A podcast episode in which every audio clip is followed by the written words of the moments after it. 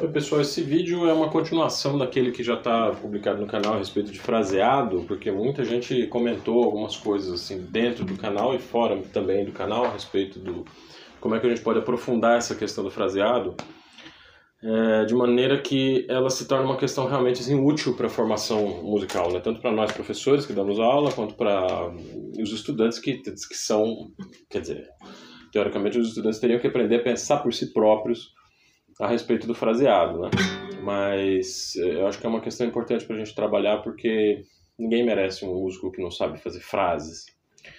Então estamos aqui no Conversa de Violonista de hoje para continuar o assunto a respeito do fraseado. Então recomendo vocês que assistam o vídeo. Eu vou colocar na tela final, logo no finalzinho desse, dessa breve é, conversa a respeito do assunto, tá? Um dos usuários do, do canal é, fez uma observação que eu achei bastante é, interessante, né, que ele disse o seguinte, que o, o, o, professor dele orientou que ele tocasse uma peça de Bach né, é, com mais liberdades interpretativas. Pelo menos assim foi que ele, ele descreveu a, a orientação, a instrução que o professor tinha dado. Né? E no momento de fazer a prova do conservatório, que tinha um outro professor de música avaliando, esse outro professor de música disse que ele tinha feito um bar romântico demais. Né? E isso colocou uma dúvida no usuário do nosso canal. Afinal, é, quem tem razão? Né? É o professor que disse que ele deveria ter mais liberdade interpretativa ou o, o, o membro da banca, né? o professor que disse que não, que ele, tava, que ele tinha feito um bar exagerado, que tinha muitas liberdades interpretativas. Eu vou arriscar dizer que todos tinham razão é, inclusive o aluno que tocou. Né? O que eu acho interessante na interpretação é essa possibilidade, nesse, nesse assunto, nesse vasto assunto chamado interpretação, é que a gente pode é, discutir os fundamentos daquilo que orienta as nossas escolhas interpretativas. É isso que a gente chama de hermenêutica. Tá? A hermenêutica é interpretar a interpretação. É tentar descrever, ou recriar, ou discutir, ou debater o, o que, que te leva a pensar que um determinado trecho musical pode ser interpretado desta ou daquela forma? Isso é importante porque todas as coisas que a gente aprende a fazer no violão, como, por exemplo, tocar um som mais forte ou um som mais suave, as diferenças de dinâmica, as diferenças de articulação, as diferenças de agógica, especialmente, né, que é o controle da velocidade do andamento, né, tudo isso diz respeito a uma determinada é, organização que tem direta ligação com o estilo musical. Então, a forma como você organiza a dinâmica e a agógica numa peça de bar teria, em tese, que ser diferente da forma como se organiza a dinâmica e a agógica numa peça, por exemplo, de Mertz, que é um compositor ali do meio do, do, do século XIX, ou Tárrega, para falar de um compositor um pouco mais emblemático. Né? Ah, então, eu trouxe aqui um instrumento que é o que foi construído pelo Wolf Schmidt, que eu já falei desse instrumento aqui em outras ocasiões no canal. Né? É um violão feito em maple e com ponte cordal, quer dizer, um violão sem cavalete. Não sei se vocês conseguem enxergar daí, né? Que a corda, a corda deles, ela é amarrada direto no cavalete e vai né, aqui pro, pro, pro cravelhame lá em cima a partir a partir direto do cavalete de madeira. Não é um instrumento que tem é, rastilho como a gente vê na maioria dos violões, né? E a razão para isso é que ele é um instrumento baseado na planta da Leona de Torres, que é um violão de 1854. Foi o quarto instrumento catalogado por Torres e que ainda tem é, traços, apesar de ser o primeiro violão construído nas dimensões modernas, nas dimensões atuais, ele ainda tem é, traços, elementos de sonoridade dos instrumentos românticos, dos instrumentos da geração anterior, né? Então é um instrumento que lembra um pouco a sonoridade das guitarras românticas, os, os violões que Sor usava, os violões que Giuliani usava, mas já com uma roupagem que aponta para o que vai ser a modernidade do instrumento. Né? Por isso eu acho um instrumento bastante adequado para a execução de música antiga, e é exatamente o fraseado de uma peça barroca que eu queria discutir com vocês. Eu não vou tocar bar, né?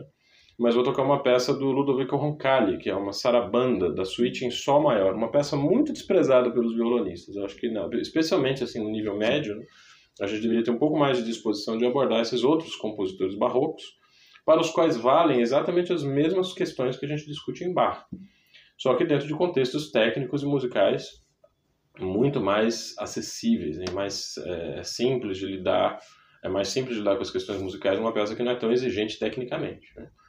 É sempre muito exigente tecnicamente. As pessoas insistem em estudar o estilo barroco a partir de peças de Bach. Quer dizer, como se eles quisessem é, aprender matemática já tentando resolver cálculo diferencial. Né? Então é preciso saber primeiro somar, dividir, subtrair, multiplicar. Depois que você tem familiaridade com essas operações básicas, aí sim você parte para os cálculos mais complicados, as equações de segundo grau, até chegar no cálculo diferencial. Mas em música realmente a gente tem esse, essa mania de querer sempre começar pelo final da história. Né? A sarabanda de Roncalli, ela tem uma estrutura bastante simples. Ela tem um baixo que é uma linha melódica descendente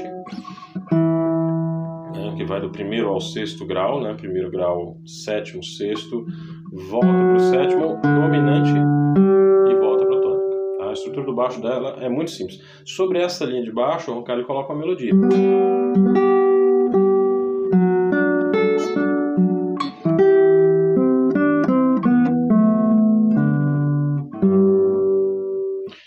Essa estrutura básica da peça que vai se repetir na frase seguinte, só que uh, uma quarta abaixo. Tá?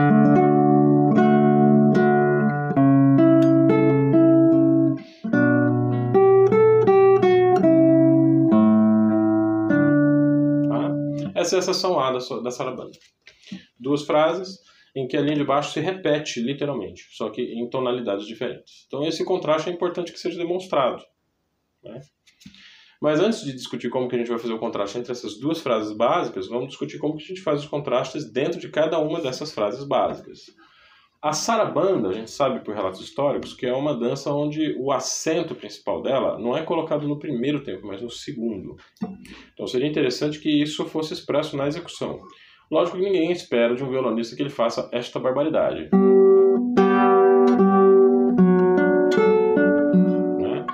Mas que uma certa ênfase no segundo tempo precisa ser colocada, isso sim.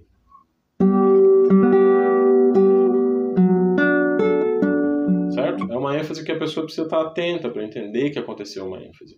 Um ouvinte desatento, ele só vai perceber que alguma coisa aconteceu. Que ele não está diante de um violonista que está simplesmente tocando as notas casualmente. Algo precisa ser feito. Uma outra maneira de fazer esse acento no segundo tempo é simplesmente tocando um acorde em bloco contra o primeiro acorde que seria arpejado.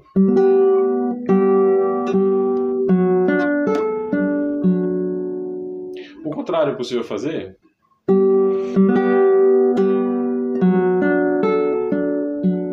Dependendo da maneira como eu uso o arpejo, ele pode servir tanto para diluir a dureza do ataque do acorde, quanto para enfatizar alguma coisa que precisa ser dita com mais clareza. É só a gente pensar em uma palavra como que começa com essa com essa com essa eh, esse fonema R, né? Você pensar retumbante, né? Os paulistanos gostam de falar esse R carregado, né? retumbante.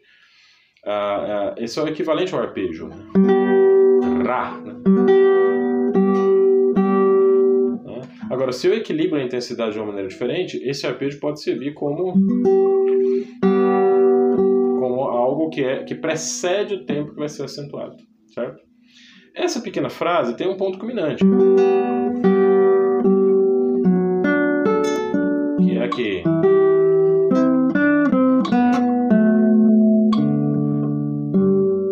O que, seria errado do ponto de vista da frase? Fazer isso.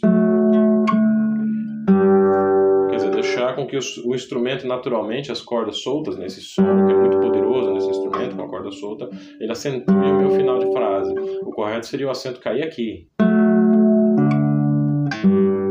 que é muito difícil acentuar isso, lá Fá. Uma terça, né, em uma região que não é tão, tão favorável quanto isso. Se vocês compararem esse intervalo com este, vocês vão encontrar muito mais facilidade de acentuar este do que este. Mas essa é a dificuldade que tem que ser vencida. Por isso que o violonista precisa ter controle da mão direita. Para que o acento caia aonde é necessário cair. E não onde o instrumento quer que o acento caia. Para isso você precisa ver uma, uma compreensão musical. Aí vocês vão dizer assim, tudo bem, mas então você organizou essa frase toda, né? Como que ela vai ficar no final?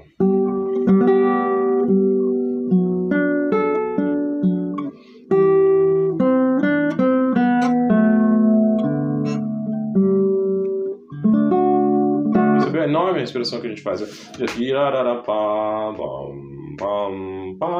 É isso que está escrito, mas eu faço. Tarara, como se eu estivesse tocando um instrumento de sopro e precisasse retomar o fôlego.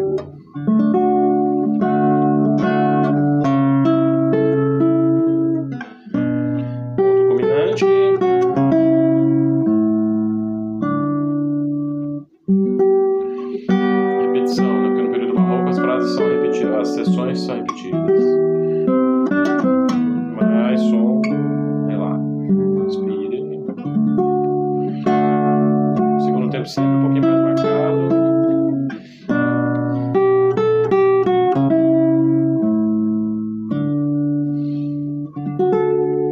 Quer dizer, eu terminei a sessão A, repeti a sessão A, a respiração para partir para a sessão B precisa ser bem mais pronunciada.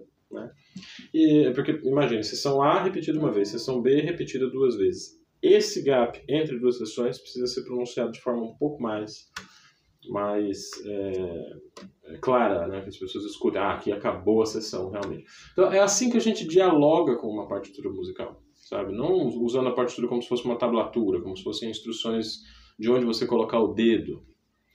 Aonde você coloca o dedo tem implicações acústicas. E isto é diferente disso. Preciso demonstrar essa diferença. Eu preciso mostrar que é um acorde de dominante, que é um acorde um pouco mais tenso, mais forte, que vai se resolver num acorde de tônica, que é um acorde mais suave, um acorde um pouco mais de repouso. Tá?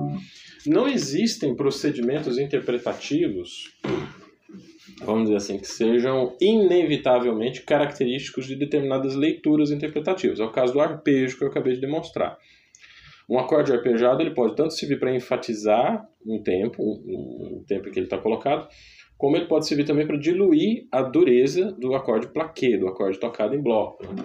Então é preciso que a gente tenha realmente a cabeça muito aberta e saiba manipular os quatro parâmetros do som, mais ou menos nos termos que eu falei na aula anterior, né? a intensidade, duração, timbre e,